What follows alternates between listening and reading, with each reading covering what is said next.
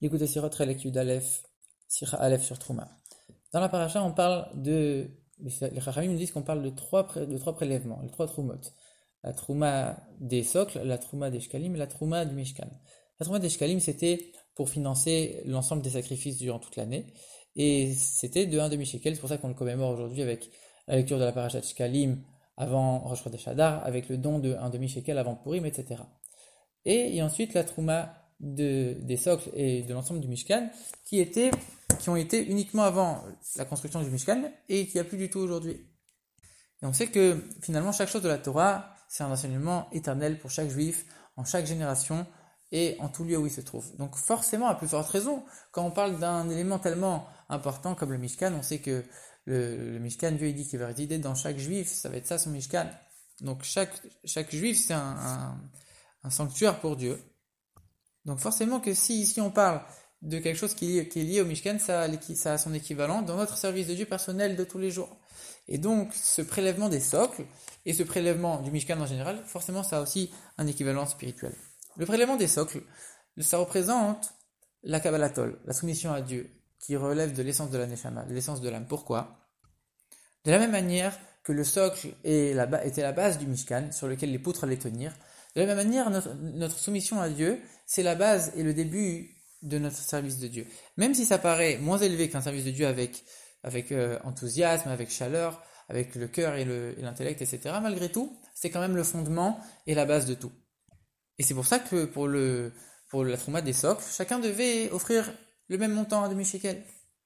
Parce que ça, ça représente la soumission à Dieu qui est inhérente à l'âme du juif pour chacun. Ensuite, il y a la trauma du Mishkan en général, tous les autres éléments du Mishkan. Et, et pour ça, chacun pouvait offrir ce qu'il voulait, selon son envie.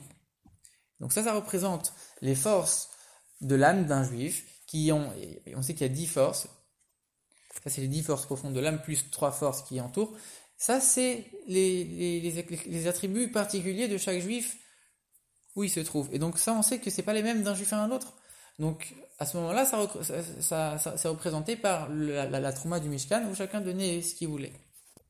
Alors dans ce cas-là, on comprend pas. La trauma des socles, tu viens de dire que c'est la soumission à Dieu, ça s'applique à chacun. Et pourtant, on voit que ceux qui devaient faire cette trauma, c'était uniquement les hommes de plus de 20 ans. Alors que la trauma pour le Mishkan en général, ça c'était hommes, femmes et enfants sans distinction. A priori, on aurait pensé l'inverse.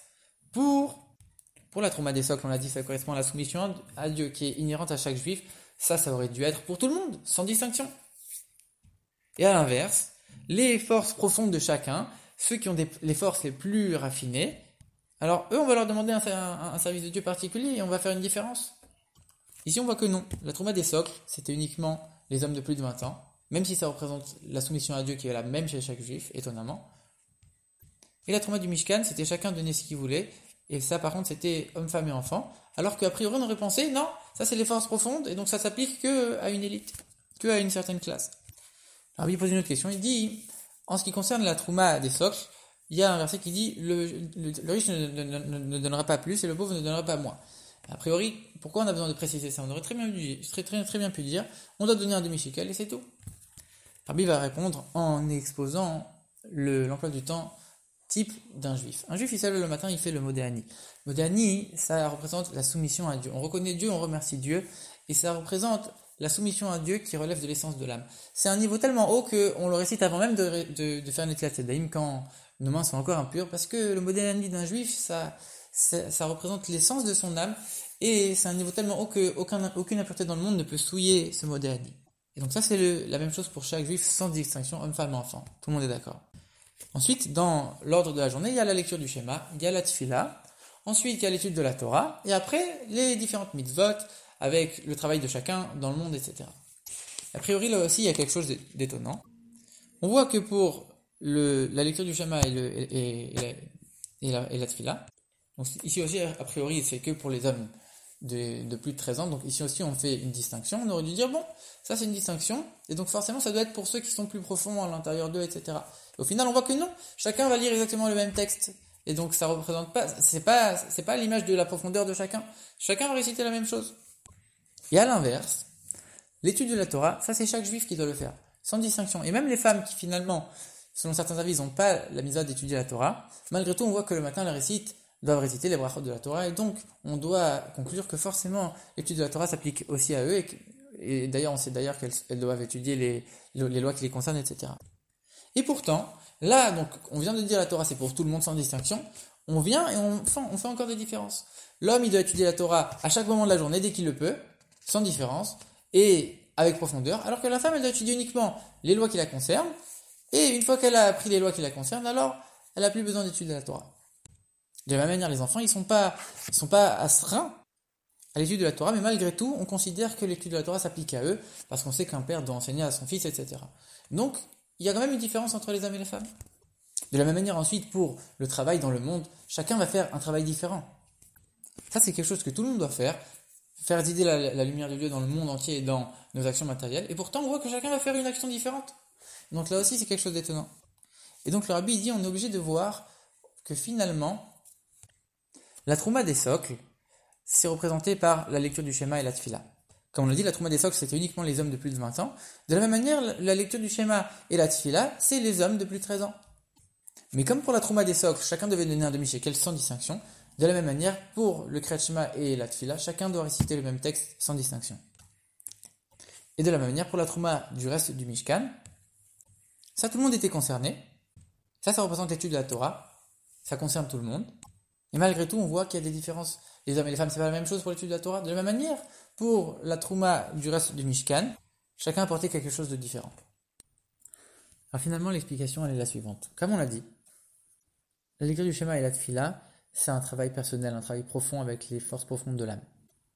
Malgré tout, il faut que même dans ce travail profond et personnel, on ressente la soumission profonde à Dieu qui relève de l'essence de l'âme, qui a été effectuée par le Modani juste avant. Il faut que cette soumission effectuée par le Modani, elle diffuse jusqu'à dans la Tfila et dans le Kriyat Et c'est pour ça que finalement, même si c'est seulement une partie, parce que c'est, ça doit être une classe particulière qui doit faire ce travail de, de et de Tfila, avec les forces profondes, avec les forces profondes de l'âme, etc. Malgré tout, ils vont tous dire le même texte, parce qu'on doit voir que finalement, c'est uniquement la continuité de la soumission à Dieu qui a précédé avec le modernisme. Et c'est pour ça que le verset dit le riche ne doit pas ajouter, le pauvre ne doit pas donner moins. C'est-à-dire celui qui a plus de force profonde, celui qui a moins de force profonde, le pauvre et le riche, les deux a priori sont différents, néanmoins ils doivent donner les deux la même chose. Ça veut dire on doit voir qu'il y a une unité, on doit voir qu'il y a l'essence de l'âme qui s'exprime même dans ce service où chacun a ses forces personnelles. Et ça s'exprime dans le fait que chacun doit donner la même somme. Seulement ça, c'est un, travail qui est limité, parce que comme on l'a dit, c'est effectué par les forces personnelles. Chacun le fait en fonction de, des forces de son âme à lui. Et comme on sait que nous, on est limité, même si on fait le meilleur travail du monde, ça sera quand même quelque chose de limité. Et c'est aussi pour ça que chacun doit dire exactement les mêmes mots, etc. Ça doit être un travail profond, où on va intégrer la crainte de Dieu, l'amour de Dieu, etc. Et où on va voir l'essence de Dieu avec la soumission profonde de Dieu, mais ça reste quand même quelque chose de limité, parce que c'est quand même du bas vers le haut c'est le travail de l'homme, et donc l'homme il est limité, le travail aussi il est limité. Alors que la Torah et l'ensemble du travail, le reste de la journée, c'est du haut vers le bas. C'est quelque chose qui est illimité. C'est le fait de faire descendre la présence de Dieu dans ce monde-là, de faire résider Dieu, que ce monde-là soit une, demeure pour Dieu. Et c'est pour ça qu'il n'y a aucune limite. Ça veut dire que peu importe, on ne va pas te donner une action précise à faire. Chacun, en fonction de ce qu'il fait, il peut faire résider Dieu avec dans son travail, dans ses actions. Et de la même manière, chacun peut le faire, homme, femme ou enfant sans distinction. C'est quelque chose qui est illimité, du haut vers le bas. Et donc là, par contre, on dit quand même c'est nidvat lev. C'est quelque chose qui vient du cœur. C'est pas parce que c'est quelque chose qui vient du haut vers le bas et que c'est pas ton travail personnel que tu as un petit coup de pouce de Dieu en plus. Non, il doit quand même y avoir ton cœur dedans. Il doit quand même y avoir un travail personnel avec un sentiment du cœur. Maintenant, finalement, le Mishkan, il avait les deux, la trouma des socles et la trouma générale. On voit que essentiellement, la majorité, c'était la trouma pour l'ensemble du Mishkan. Les socles, c'était qu'une petite partie. Donc c'est sûr que c'est plus important, comme on l'a dit, donc ça correspond à la Torah et faire de ce monde une demeure pour Dieu. Ça, c'est l'essentiel, c'est le plus important. Mais il ne faut pas oublier qu'avant ça, il y a les socles. Il y a ce travail-là particulier qui, qui, est représenté par la soumission à Dieu, la lecture de, du schéma et de la tfila. Et par le fait que ceux qui doivent le faire vont le faire, ils vont donner la force à, aux autres, à tous les autres, tous les autres juifs, de faire leur travail comme il se doit de faire résider Dieu dans ce monde-là. Donc finalement, on a vu l'équivalent de la trouma des socles et la trouma générale, mais on n'a pas vu l'équivalent, le modéani.